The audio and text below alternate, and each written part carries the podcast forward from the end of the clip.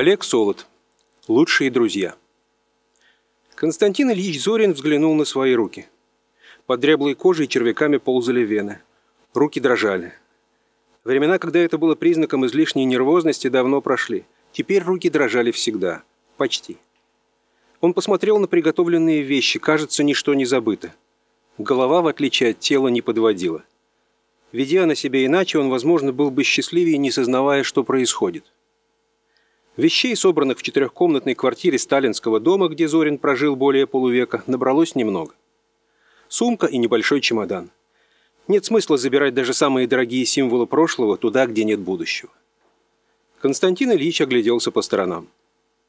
Женщину, приходившую убирать, рассчитали неделю назад, и на мебели лежал заметный слой пыли. Время намекало, что это уже не его дом. Кое-что, если честно, давно пора было выкинуть. Но теперь за этим не заржавеет. Пульс зачастил, и Зорин достал из кармана таблетки. Нельзя раскисать. Скоро приедет сын, а до того надо сделать главное – проститься с друзьями. Они терпеливо ждали в кабинете. Друзья умеют ждать. Константин Ильич поправил галстук, он всегда следил за своим внешним видом и не без труда поднялся с дивана. Кабинет был его любимой комнатой. Зорин проводил здесь львиную долю времени. Здесь он работал, когда еще мог, принимал гостей, когда они еще приходили. Теперь остались только друзья. Константин Ильич переступил порог и остановился. Все находились на привычных местах, а разве могло быть иначе?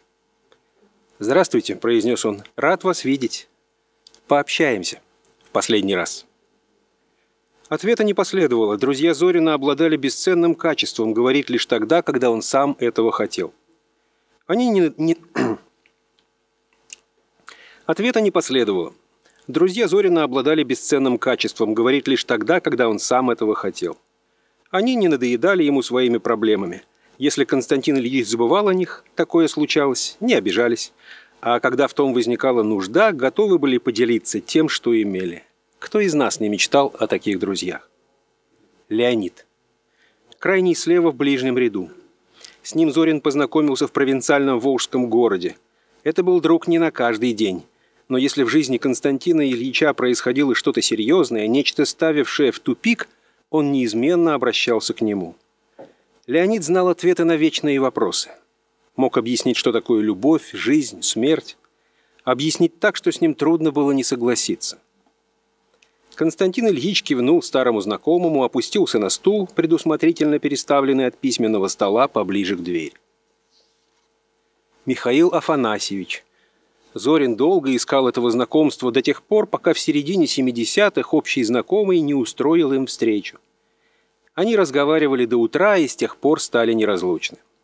Марк Александрович, благородный усач, похожий на Конан Дойля, он обладал даром увлекательно рассказывать об исторических событиях, не превращая их в анекдот. Да еще на хорошем, что там хорошем, великолепном русском языке из того, раньшего времени. Отдельно стояли иностранцы Ярослав и Джек. Язвительный, острый на язык Ярослав неизменно приводил Константина Ильича в хорошее настроение, а Джек... Без него Зорин, наверное, не стал бы тем, кем смог стать. Целеустремленность, умение идти до конца, не замечая преград, терпеливо сносить неудачи – всему этому он научился у Джека. Обособленно от других примостился Стивен. Многие знакомые Константина Ильича, видя его здесь, удивлялись – Безусловно, Стивен выглядел в доме Зорина чужаком. Он не слыл интеллектуалом, трудился и весьма успешно в той области, которую большинство друзей Константина Ильича презрительно именовали «маскультом».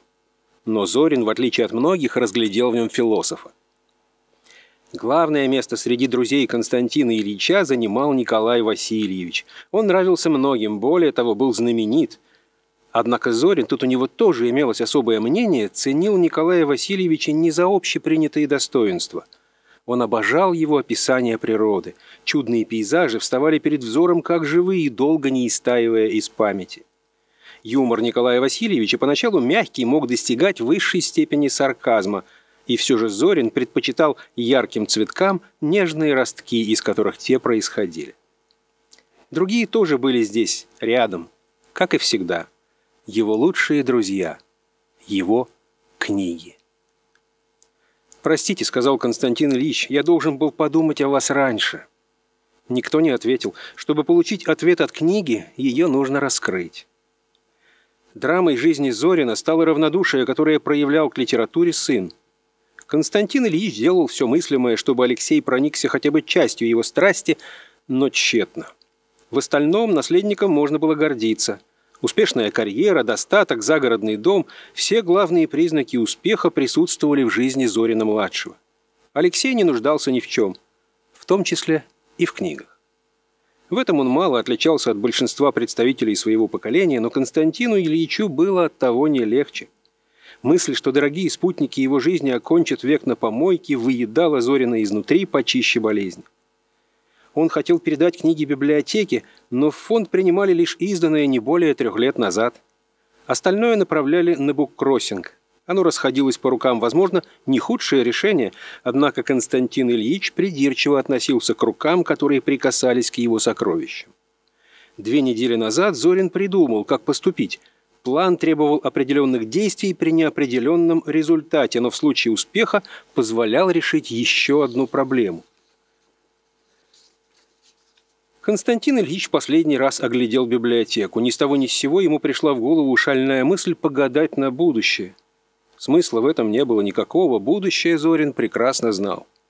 Но все же встал, подошел к шкафу, снял с полки бордовый томик сочинений Гоголя и раскрыл наугад. Страница начиналась со слов «Есть еще батька порох в пороховницах, еще крепка казацкая сила, еще не гнутся казаки». Константин Ильич вернул книгу на место. В первый раз в жизни лучший друг его обманул. В замочной скважине лязгнул ключ, и дверь в квартиру открылась.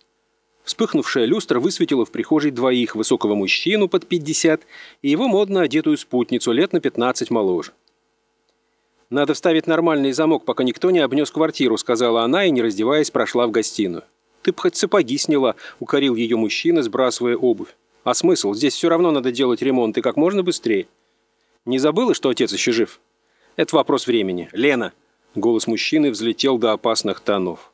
«Ну, извини, дама вернулась в прихожую. Я понимаю, тебе нелегко, но надо же смотреть в глаза реальности. Представляешь, каких денег стоит эта квартира? Тебе что, не хватает?» «Леша, деньги никогда не бывают лишними. Ты знаешь, это не хуже меня. Конечно, потом...» Елена запнулась. «Придется ждать полгода, но если за это время сделать ремонт...» «Угомонись!» Алексей сунул ноги в тапки, снял пальто и прошел в кабинет отца. Жена, так и не раздевшись, последовала за ним, но на всякий случай остановилась у порога. Пока Алексей искал что-то в письменном столе, она оглядела комнату. Все свободное место здесь занимали книги. Шкафы полки, стеллажи были заполнены ими в несколько рядов, причем так плотно, что о содержимом дальних шеренг мог знать только хозяин. Несколько томов лежали отдельно на маленьком столике. Елена скосилась на Алексея, тот читал бумаги, извлеченные из отцовского архива, и, стараясь не стучать каблуками, подошла поближе. Андреев, Алданов, Булгаков, Лондон, Гашек, Гоголь и почему-то Стивен Кинг. Странная подборка. Про существование таких писателей, как Андреев и Алданов, Лена не слышала никогда. Любопытство ради они Про существование таких писателей, как Андреев и Алданов, Лена не слышала никогда. Любопытство ради она взяла том Андреева и только тут заметила, сколько на нем пыли. На пальцах остались следы. Лена поморщилась, положила книгу назад и принялась вытирать руки, вытащенной из сумочки влажной салфеткой. «Как твой отец здесь жил? Тут пыли, наверное, килограммы. Неудивительно, что заболел. Просто рассадник аллергии». Елена вновь оглядела стены. И вообще, к чему это все, когда любую книгу при желании можно скачать из интернета? Константин Ильич ведь разбирался в компьютерах. Она повернулась к мужу. Тот продолжал изучать документы. Что? Твой отец дружил с компьютером? Вполне. Тогда зачем ему это все в 21 веке? Алексей наконец оторвался от чтения. Да потому что он обожает книги. Бумажные книги, собирал их всю жизнь. А, понятно. Старики всегда цепляются за прошлое. Как думаешь, что-то можно будет продать? Да нет. Нет, почему? Тут наверняка найдутся какие-нибудь редкости. Согласно этому документу, Алексей показал бумаги, которые все еще держал в руках. Во владение квартирой можно вступить только при условии полной сохранности библиотеки согласно приложенной описи. Что за чушь? Эта чушь называется завещание. Алексей протянул документ жене, та быстро пробежала его глазами. Ничего себе. Но подожди, это ведь только до вступления в права наследования, а потом хозяин-барин. Ты, ты невнимательно прочла.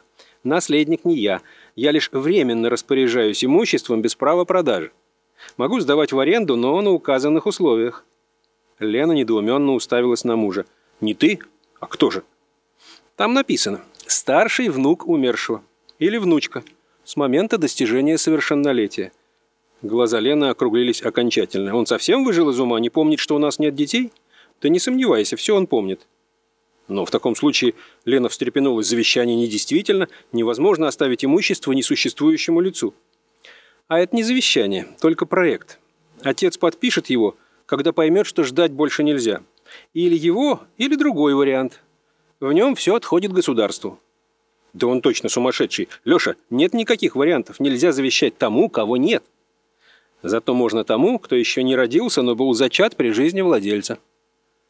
Жена окончательно потеряла нить. Теперь я опять ничего не понимаю. А чего тут не понимать? Батя всегда наследников хотел, так что убил сразу двух зайцев. Алексей хмыкнул. Придется подсуетиться, он обещал продержаться месяца два. Лена уставилась на него. Ты это сейчас серьезно вообще? Совещание, которое проводил Алексей Зорин, определяло будущее компании лет на пять вперед, поэтому появление в кабинете помощницы он воспринял с раздражением – Кристина, я ведь предупреждал, не беспокоить. Я помню, Алексей Константинович, но звонил главный врач из... Девушка замялась. Учреждение, в котором находится ваш отец. Зорин изменился в лице, он умер? Нет-нет, э, то есть я не знаю, вас просили по возможности приехать. Алексей взглянул на заместителя. «Переносим на завтра?» – спросил тот. «Да нет, пока отложим на...» Зорин взглянул на ежедневник. «На три часа. Всем спасибо». Не дожидаясь, пока участники совещания покинут кабинет, он подошел к сейфу и достал документы, которые всегда держал наготове. Войдя в вестибюль медицинского центра, Зорин спросил девушку за стойкой, что с моим отцом. Ему не нужно было представляться, здесь все прекрасно знали, кто он такой. «С вашим отцом?» – переспросила дежурная. «Я не в курсе». «Он жив?» «Да». Наверное, на всякий случай добавила она. Алексей успокоился. Если бы отец умер, об этом знала бы последняя санитарка. Такие новости разносятся быстро. Николай Эдуардович просил, чтобы я по возможности приехал. Он у себя вас проводить? Но Зорин уже поднимался по лестнице. Николай Эдуардович Рюмин, ранее хороший хирург, а теперь превосходный администратор, вышел из-за стола навстречу Алексею. «Здравствуйте, что случилось?» – спросил Зорин. Да с точки зрения медицины ничего. Диагностические показатели вашего отца в пределах нормы. Ну, разумеется, для того состояния, в котором он находится. Явных признаков декомпенсации я тоже не вижу. На вашем вызове настоял сам Константин Ильич. Э, простите, если заставили волноваться. Я думал поговорить с вами сам, но я знаю, знаю. Слушайте, раз уж я зашел... А давайте присядем, предложил врач. Они устою... Да-да, я знаю. Слушайте, раз уж я зашел, «Давайте присядем», – предложил врач. Они устроились за столиком у дивана. «Какие у нас прогнозы?» Рюмин откинулся на спинку дивана. «Алексей Константинович, будем откровенны, жизнь вашего отца поддерживается искусственно. Он в сознании может здраво рассуждать и даже не испытывает особой боли, но все это благодаря возможностям современной медицины. Конечно, организм у него, дай бог каждому, но еще лет пять назад мы бы уже не беседовали на эту тему. Если вы решите прекратить, «Нет, нет, что вы, пусть все идет как идет. Просто хотел...» Алексей замолчал и добавил. «Да сам не знаю, чего хотел». Главврач кивнул. «Можете не объяснять».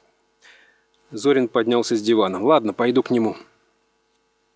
Константин Ильич Зорин лежал в отдельной палате, светлый и просторный. Хотя простор в его случае был ни к чему.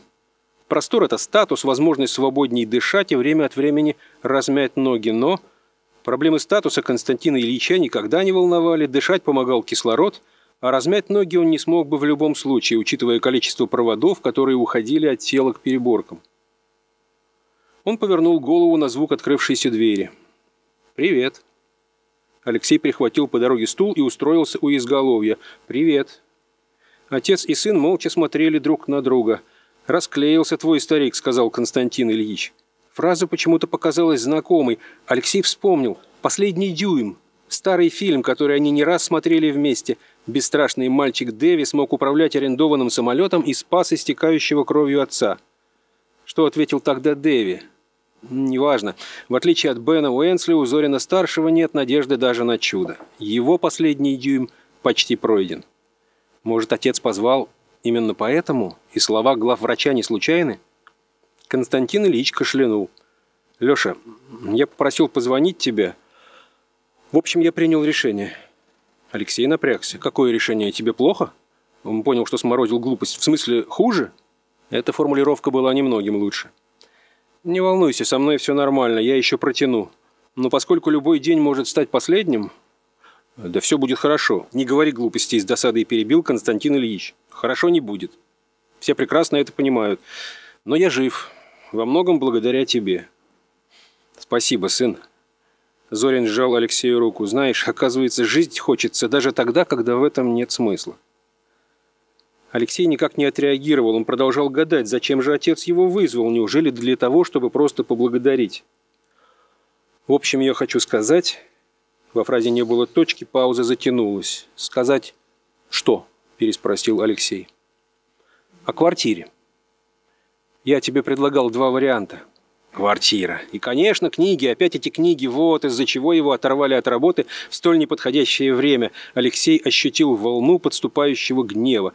В отличие от жены, которая до сих пор не успокоилась, он не часто вспоминал о семейном жилище. Что было странно. Это ведь его, а не ее, принесли туда из роддома. Это ведь он, а не она, провел там больше 20 лет.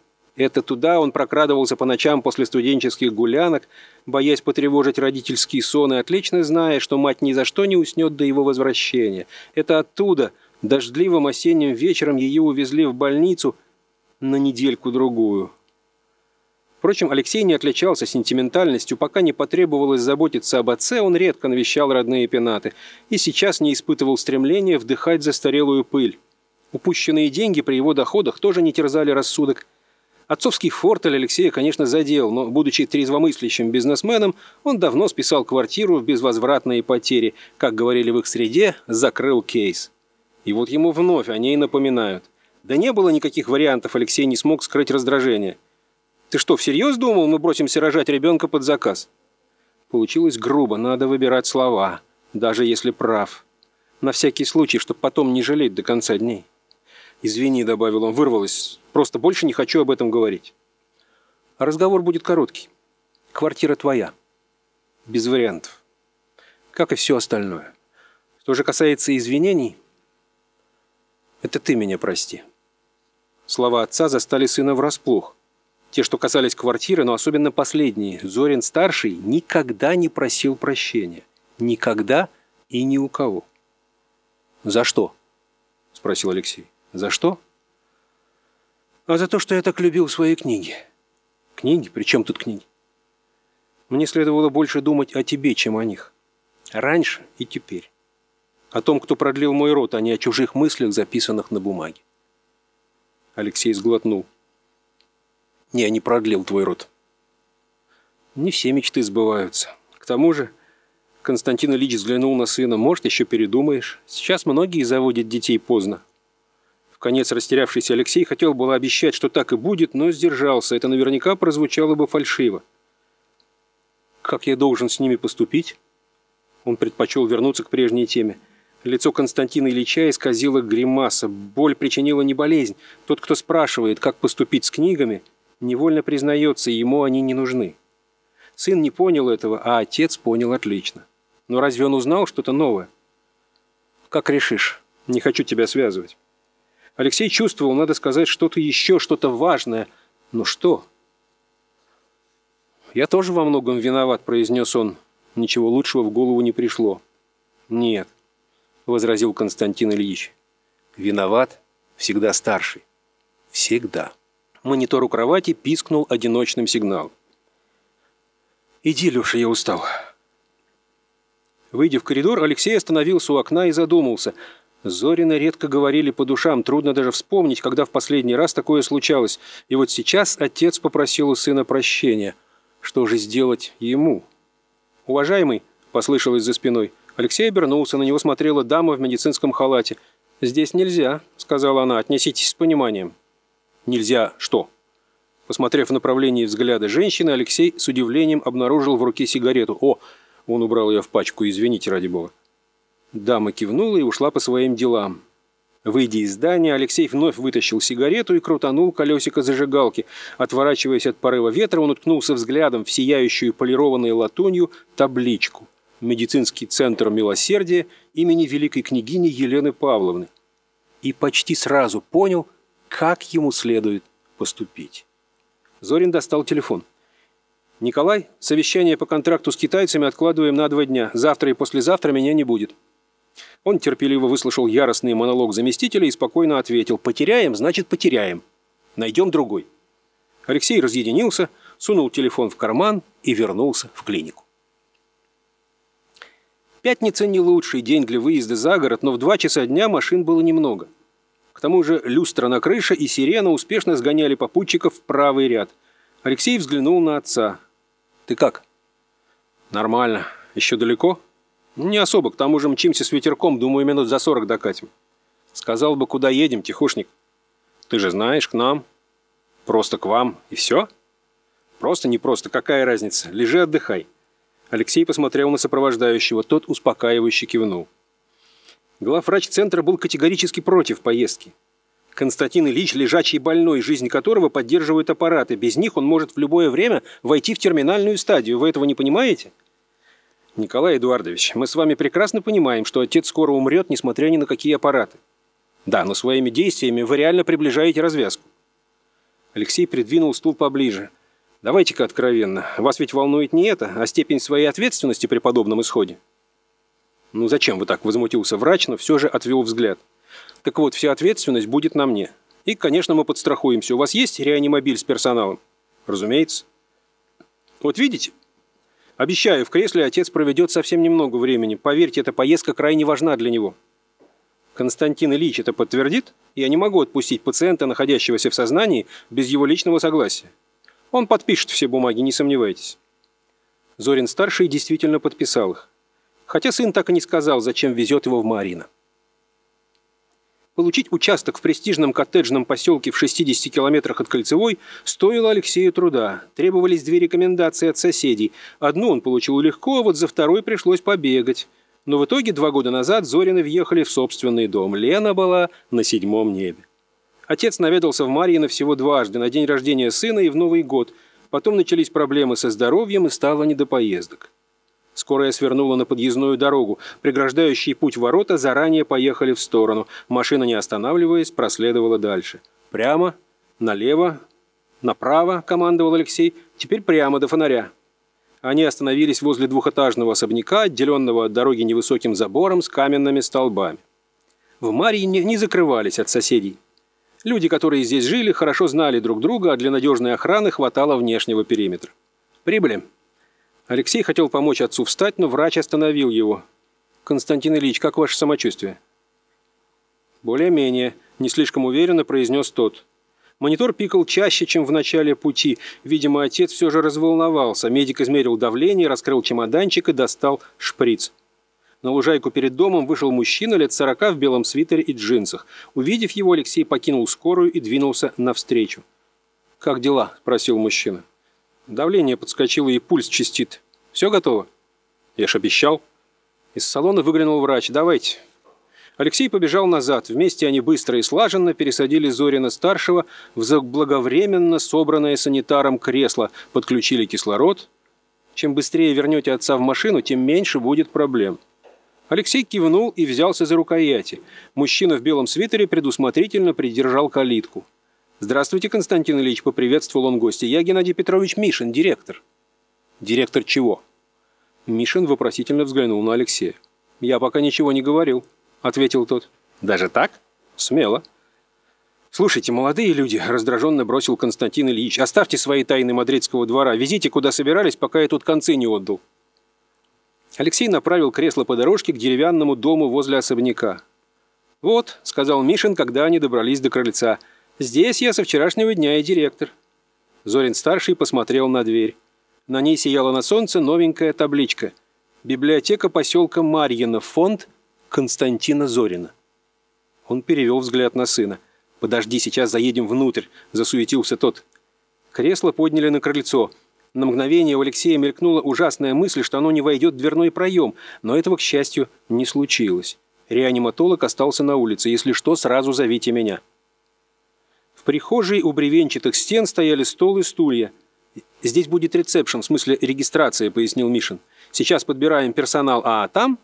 Он толкнул двустворчатую дверь, нажав руками сразу на обе створки. За ними обнаружилась большая светлая комната. Алексей перетащил кресло через порог и остановился. Всю комнату занимали книжные шкафы. Константину Ильичу не понадобилось много времени для того, чтобы узнать содержимое. Книги стояли не в том порядке, как дома, но это были они, его лучшие друзья, вместе. Все до единого. Мужчины за креслом тактично держали паузу. «Ну, как тебе?» – не выдержал наконец Алексей. Зорин-старший молчал. Сын заглянул ему в лицо. «Батя?» По лицу отца текли слезы. Алексей растерянно оглянулся на Мишина. «Я предупреждал», — напомнил тот. Реаниматологу хватило одного взгляда. «Быстро в машину!» Алексей засуетился, разворачивая кресло. «Нет времени! На руки и бегом!» Выбравшись из дома на дорожку, Алексей прибавил шаг. Отец всегда был невысоким и поджаром, а сейчас стал почти невесомым. Слезы по-прежнему блестели на его щеках, правый уголок губ дрожал, но глаза... Глаза Константина Ильича выглядели спокойными и счастливыми. Алексей вернулся в Марьино поздно и сразу отправился к Мишину. Тот сидел в одном из двух плетеных кресел на веранде каменного особняка. «Умер?» «Представь себе, жив». Зорин устроился рядом, но до сих пор без сознания. Главврач писает кипятком. «Оно того стоило?» «По-моему, да». «Отец что-нибудь сказал?» «Нет» но я видел его глаза. Спасибо тебе большое. Да перестань, невелик труд. Ничего, если книги побудут здесь еще несколько дней, пока ситуация не определится. Вообще не вопрос. Что собираешься с ними делать? Алексей пожал плечами. Не решил еще. Пока перевезу к себе, хотя Лена, конечно, не обрадуется. Мишин посмотрел на деревянный домик, отполированная табличка мерцала отблесками включившихся садовых фонарей. А что, если оставить все как есть? В смысле? Пусть и вправду будет библиотека. Это ж твой гостевой дом. А велика печаль, построю еще один, территория позволяет. Алексей посмотрел на соседа с недоверием. Ты серьезно? А что, наймем студентов за копейки, пусть присматривают и книги выдают. Кому? Здесь каждый может позволить себе купить книжный магазин. Покупают для интерьера, а эти будут читать. Уверен? Мишин хмыкнул. Вообще-то нет. Вот и я сомневаюсь. Опять же, по территории будут шататься туда-сюда. Тебе это надо?» Соседи посидели молча. «Пойдем, налью пять капель», — предложил Мишин. «Не уверен, что мне можно. Вдруг возвращаться придется, да и Ленка ждет». «Придется возвращаться, дам водителя. А Ленка подождет, понимать должна. Идем». Они пошли в дом.